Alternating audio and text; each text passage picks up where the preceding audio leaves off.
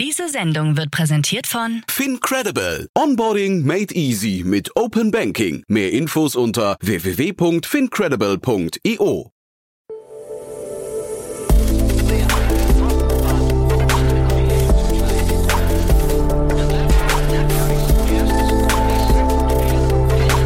Startup Insider Daily. Investments und Exits. Ja, herzlich willkommen zu Startup Insider Daily. Mein Name ist Jan Thomas und wie jeden Morgen begrüße ich euch zu Investments und Exits, unser Format, in dem wir Investorinnen und Investoren aus Deutschland begrüßen und mit ihnen über Finanzierungsrunden sprechen, über Exits oder über alles, was aus ihrer Sicht wichtig ist. Ja, und heute zu Gast ist mal wieder Otto Birnbaum von Revent und wir haben gesprochen über den Gesundheitsmarkt. Das ist eines der drei Schwerpunktthemen von Revent, aber Otto und sein Team begeistern sich auch noch für viele andere Themen. Welche das sind, erzählt er euch jetzt gleich. Aber heute haben wir vor allem, wie gesagt, über den Gesundheitsmarkt gesprochen, über eine Finanzierungsrunde, über einen neuen Fonds und dann über einen Podcast, den wir gestern aufgenommen haben. Die Folge kommt in Kürze. Alles drei Gesundheitsthemen. Deswegen freut euch jetzt auf ein tolles Gespräch. Ein bisschen monothematisch, aber sehr, sehr cool mit Otto Birnbaum von Revent. Werbung. Sei dabei beim HTGF Family Day am 11. und 12. Juni in der Station Berlin. Für zwei Tage voller Inspiration und Business. Tauche ein in ein einzigartiges Netzwerkerlebnis mit bis zu 1500 Teilnehmenden. Erkunde das innovative Seed- und Later-Stage-Portfolio des Hightech Gründerfonds. Lass dich vom vielseitigen Programm inspirieren und knüpfe wertvolle Kontakte. Sichere dir jetzt dein Ticket. Mehr Informationen findest du unter www.family-day-htgf www.startup.de. Startup Insider Daily. Investments und Exits. Cool, ja, dann freue ich mich sehr. Otto Birnbaum ist ja hier von Revent. Hallo Otto. Hallo Jan. Ja, ich freue mich immer, wenn, wenn wir beide sprechen, merke ich immer, zwei Wochen sind schon wieder vorbei. Das ist ach, ein Albtraum. Das Jahr schreitet voran. Ne? es geht schnell, aber die Woche geht los. Insoweit freue ich mich immer, mit dir zu sprechen. Ich mich auch. Ja, ich höre dir geht's gut. Ja, ihr habt viel zu tun, nehme ich an, ne? Ja, wir haben viel zu tun. Äh, wir haben gerade zwei Recruiting-Prozesse, die wir äh, in den letzten Zügen sind. Ähm, wir machen gerade neue Investments und, und einige spannende Follow-up-Runden im Portfolio. Insoweit äh, sind die Tage durchaus recht voll. Ja, für die, die euch noch nicht kennen, ein paar Sätze zu euch und dann müssen wir, glaube ich, nochmal über den Markt sprechen, in dem ihr euch bewegt oder wie es dem insgesamt geht, ne? Ja, sehr, sehr gerne. Also wir sind ein Early Stage Venture Capital Fonds, ähm, ähm, headquartered in Berlin, aber mit Mandat in ganz Europa zu investieren. Ähm, wir investieren frühphasig Pre-Seed und Seed. Ähm, gerne sind wir sozusagen einer der ersten Checks, äh, äh, die in eine, in eine Firma reingehen. Unsere Tickets liegen zwischen, ich sag mal, 200.000 Euro in, in einer ganz Frühphase bis hin zu zwei Millionen in so einer klassischen Seed-Runde. Ähm, und unsere Themen sind vor allem im Klima, Healthcare und Empowerment-Bereich. Und unsere insgesamt Investmentthese ist, dass wir suchen nach Technologien, die uns als Gesellschaft insgesamt voranbringen und glauben, dass die so besonders viel Rückenwind in den nächsten Jahren äh, sehen werden, weil das Talent sich immer mehr aussuchen kann, wohin es sozusagen geht und für wen es arbeitet äh, und das Geld sich das sozusagen vielleicht nicht immer mehr aussuchen kann, aber auch immer mehr in Richtungen geht, wo es sozusagen äh, responsibly invested werden möchte ähm, und dass eben auch die Politik ein ganz klare äh, ähm, Zeichen setzt, um zu sagen, hey, wir, wir haben hier wirklich große Probleme für die nächsten Generationen und die müssen wir unter anderem mit Technologie adressieren. Hm. Und das finde ich echt einen spannenden Ansatz. Also ich meine, dass im Climate Tech-Bereich, dass da viel passiert, gerade sieht man und ist auch überfällig, glaube ich. Ne?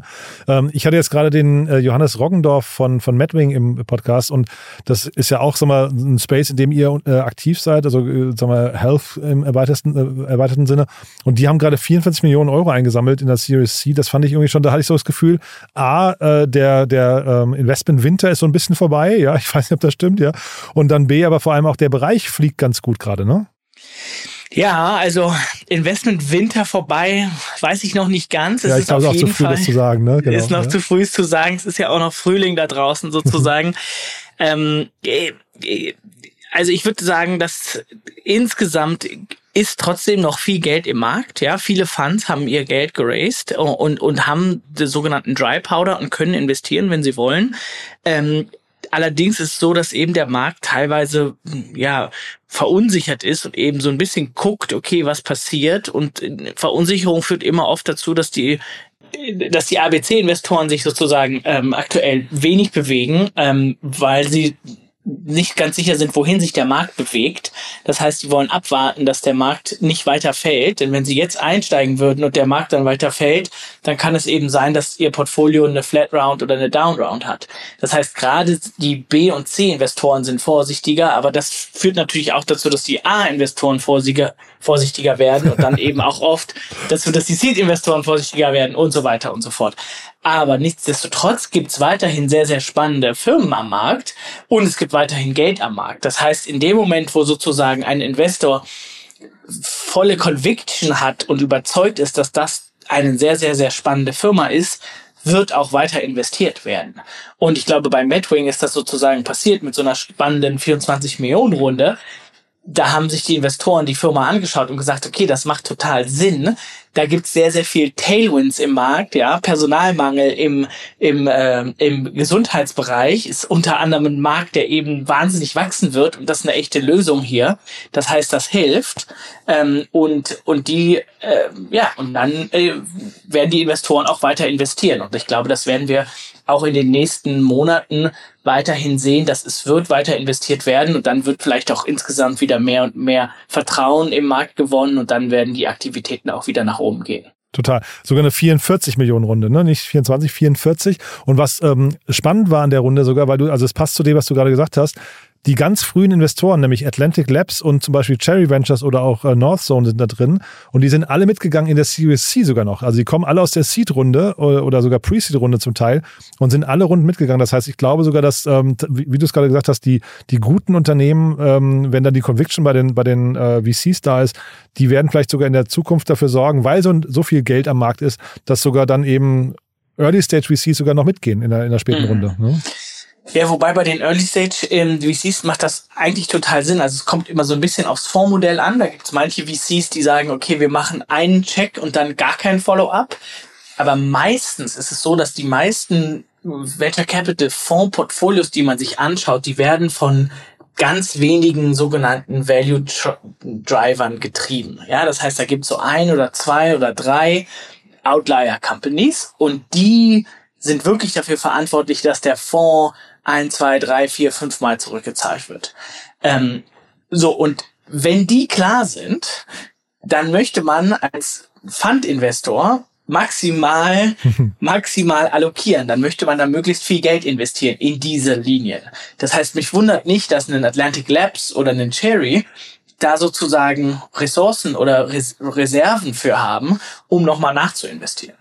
Ähm, und, und das macht auch sehr viel Sinn, weil es gibt, wie gesagt, meisten Fonds haben so Portfoliogrößen zwischen 20 und 40 Portfoliofirmen. Und davon sind aber zwischen zwei und fünf, die wirklich, äh, äh, die wirklich den Fonds mehrfach zurückzahlen. Und da will man dann maximal investieren. Also macht total Sinn.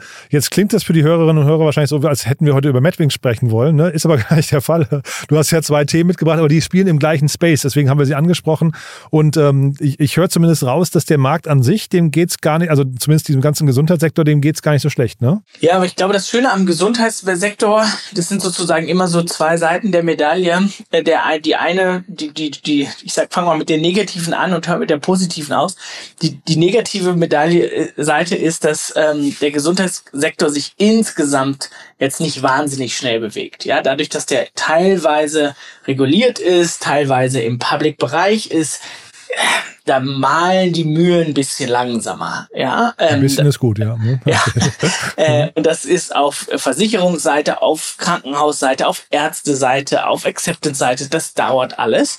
Auf der anderen Seite ist das kein Direct-to-Consumer-Business, äh, wo sozusagen das Konsumentensentiment mal ein Quartal niedrig ist und die Leute dann aufhören zu konsumieren, sondern das ist sehr, sehr stabil. Ja, wenn die Leute krank sind, gehen sie ins Krankenhaus und gehen zum Arzt und sind weiterhin bei ihrer Versicherung.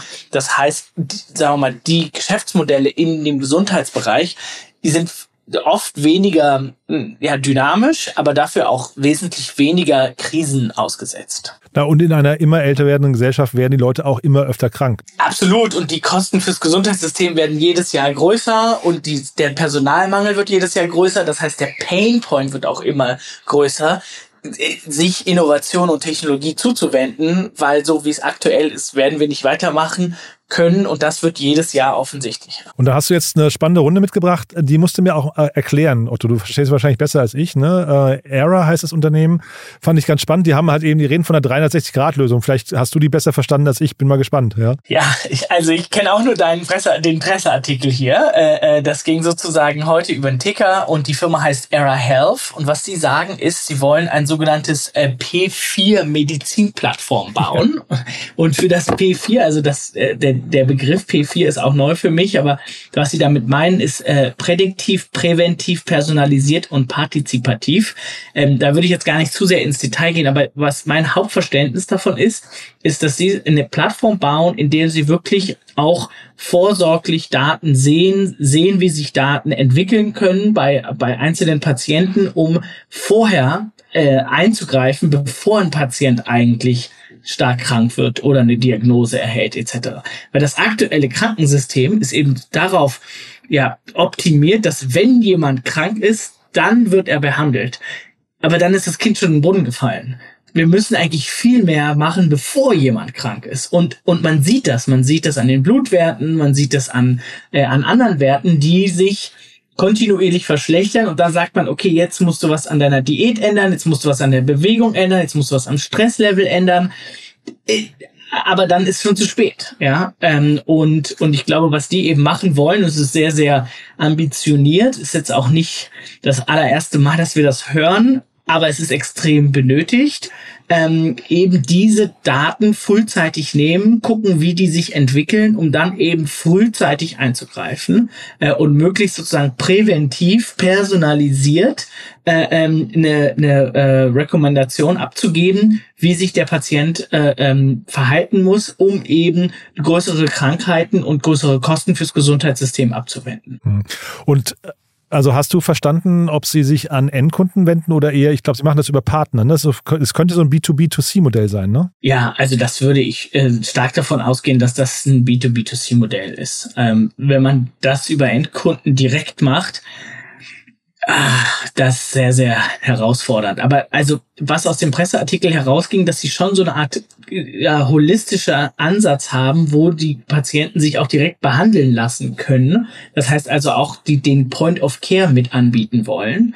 Ähm, das macht zwar im ersten Schritt Sinn, weil es dann einfacher ist, alles aus einer Hand zu machen, aber man muss eben auch alles auf einmal anbieten können. Das ist natürlich ein sehr, sehr dickes Brett. Sie kommen aus der Schweiz, ne? das heißt, Sie haben wahrscheinlich mit der europäischen Datenschutzverordnung nicht ganz so viel zu tun, ne? Ja, Sie sind aber auch in Deutschland. Ach so. Ähm, und ähm, insoweit, also ja, haben da sozusagen andere Datenschutzverordnungen. Die europäische in der Schweiz greift jetzt natürlich nicht, äh, sind aber wohl auch in Deutschland aktiv. Und der Gründer ähm, ähm, kommt ursprünglich aus Hamburg, habe ich gesehen. Aha. Aber der wird dann vielleicht auch wissen, warum er in der Schweiz gegründet hat, ne? Ja, ja, und das, ja, und insgesamt ist es so, dass im Digital Health Bereich die Schweiz eigentlich ein sehr, sehr, sehr dankbarer erster Markt ist. Ähm, weil die einfach einen sehr, sehr hohen äh, Standard hat äh, und dadurch kommen sehr, sehr viele Dinge, werden die schneller akzeptiert, schneller testen. Ich sag mal so wie in Deutschland der, ähm, der privat versicherte Markt auch einfacher und schneller funktioniert als der gesetzlich versicherte Markt so ist das in der Schweiz bei den meisten Fällen so. Ich finde aber diesen Präventivansatz, dem, dem kann ich extrem viel abgewinnen. Ne? Ich, diese, diese 4P, das war mir ein bisschen zu viel schon, für, zu viel P, aber ich kann dem total viel äh, abgewinnen, weil du natürlich eben, gerade weil wir immer älter werden, Gesundheitsvorsorge ist das A und O, glaube ich, ja. Mhm. Ja, total. Und ähm, und also wie gesagt, ich habe sogar noch mal gelesen, also hier steht so dem Artikel, die Behandlung erfolgt in eigenen Praxen ähm, und mit Integration von lizenzierten Partnerschaften und Kliniken. So, das ist als erster Ansatz gar nicht so schlecht zu sagen, okay, wir machen das erstmal alles selber, um zu zeigen, dass es geht und dann, sagen wir mal, lizenzieren wir das Ganze raus. Ähm, die Runde hat man, glaube ich, noch nicht, die Rundenhöhe hat man, glaube ich, noch nicht erwähnt, ne? 4 Millionen Euro, das ist okay, glaube ich, ne? Äh, jetzt für die Phase. Ja, ja das ist 4 Millionen Seed-Runde, ähm, ist, ja, ist, glaube ich, am aktuellen Markt durchaus total fair, ist, glaube ich, so, würde ich sagen, der aktuelle Markt für eine sehr, für eine gute Runde. Ähm, was, glaube ich, spannend ist, dass der ehemalige CEO von Amazon, ähm, Amazon Consumer mit investiert hat, Jeff Wilke, ähm, und ähm, ja, das ist, ich glaube, Amazon, dass die sozusagen in den Healthcare-Bereich äh, äh, langfristig gehen wollen, ist auch kein Geheimnis. Insoweit, ähm, macht das auch Sinn, meines Erachtens. Total, wobei da bin ich wirklich auf die große Strategie nochmal gespannt. Ne? Da mutmaßt man momentan relativ viel, warum sie die ganzen Übernahmen getätigt haben und sowas. Da fehlt, glaube ich, noch so der große, die, quasi das große Announcement, wenn ich es richtig verstehe. Ne? Ja. Ja, also meine These hier wäre einfach zu sagen, wenn Amazon sozusagen die Haushaltsmarke ist und wenn man jedes Mal, wenn man irgendwas braucht, das bei Amazon bestellt, dass man dann halt also Healthcare brauchen auch alle. Ja, das ist also Massenmarkt. So jeder, jeder braucht irgendwie seine Müllsäcke und jeder braucht irgendwie äh, Nägel, aber jeder braucht auch Gesundheitsvorsorge. Und wenn man da einen Zugang zum Kunden hat, ist das natürlich sehr, sehr viel wert. Mega spannend, ja. Und du hast noch ein anderes Thema mitgebracht, äh, aus Österreich, glaube ich, ne? Ja, genau. Da wollte ich einmal über einen ähm, sehr, sehr spannenden ähm, Microfund sprechen äh, im Healthcare-Bereich. Die heißen Calm and Storm. Ähm, und die haben äh, im Fund Nummer eins hatten sie 20 Millionen insgesamt gehabt, den sie seit 2019 investieren und in insgesamt 60 Firmen im Healthcare-Bereich investiert haben. Ähm, und die wollen jetzt einen zweiten Fonds aufsetzen und wieder 40 bis 60 Millionen im Healthcare-Bereich investieren. Und wie gesagt, ich rede ja mit dir immer so gerne über Trends und das für mich ist das sozusagen so ein Zeichen, dass gerade so der, der Healthcare-Bereich und Digital Health jetzt in den nächsten Jahren nochmal so Boomjahre ähm, ähm, erfahren wird, meines Erachtens.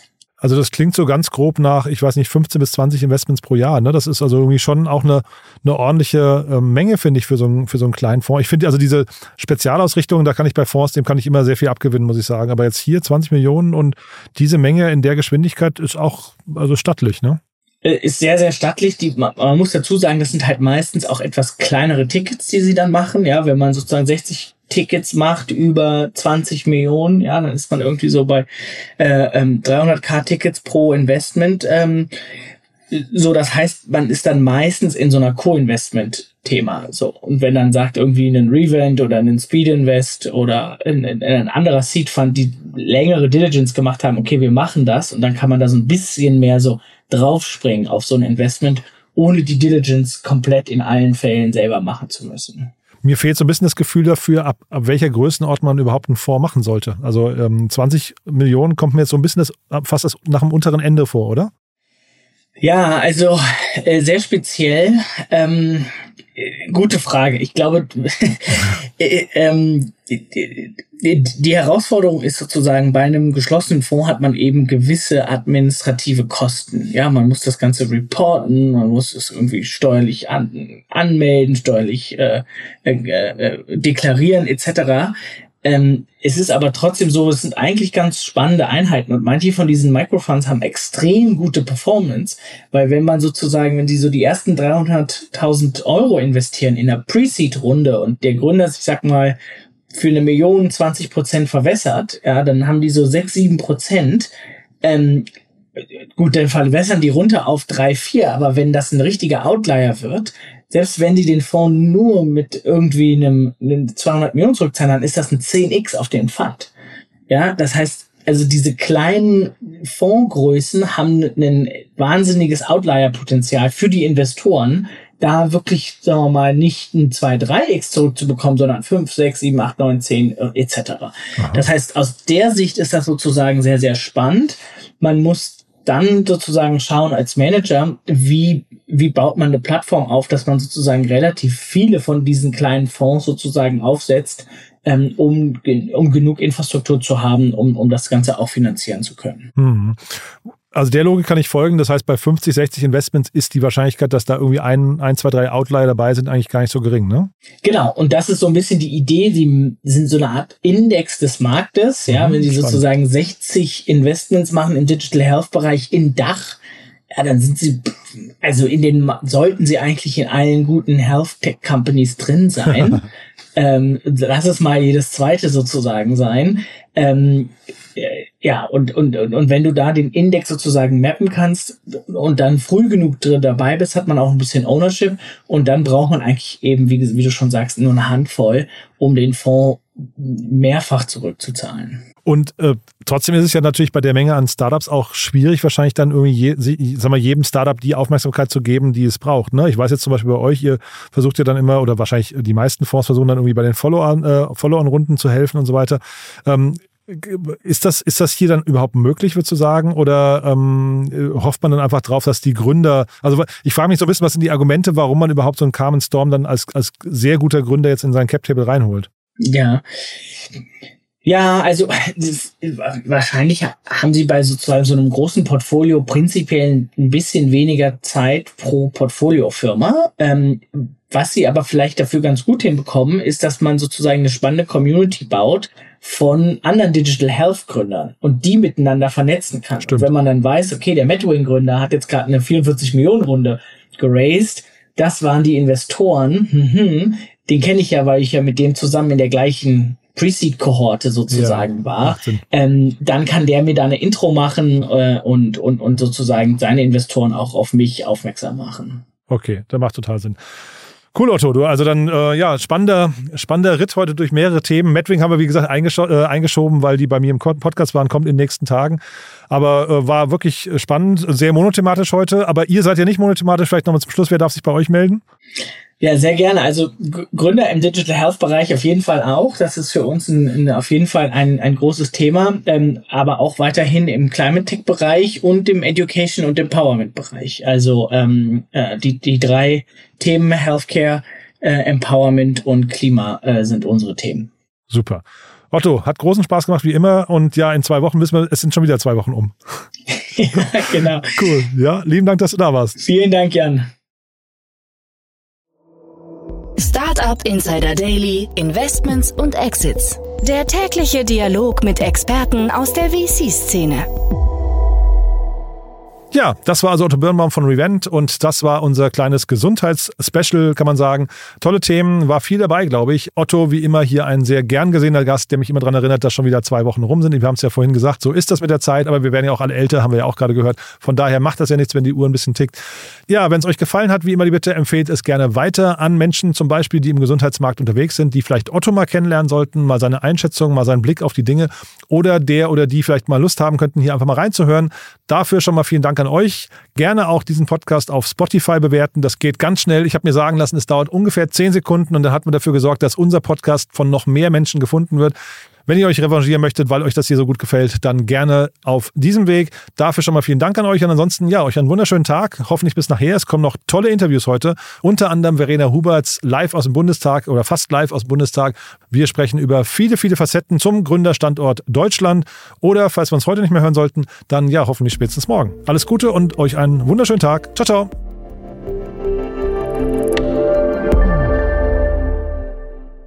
Diese Sendung wurde präsentiert von Fincredible. Onboarding made easy mit Open Banking. Mehr Infos unter www.fincredible.io.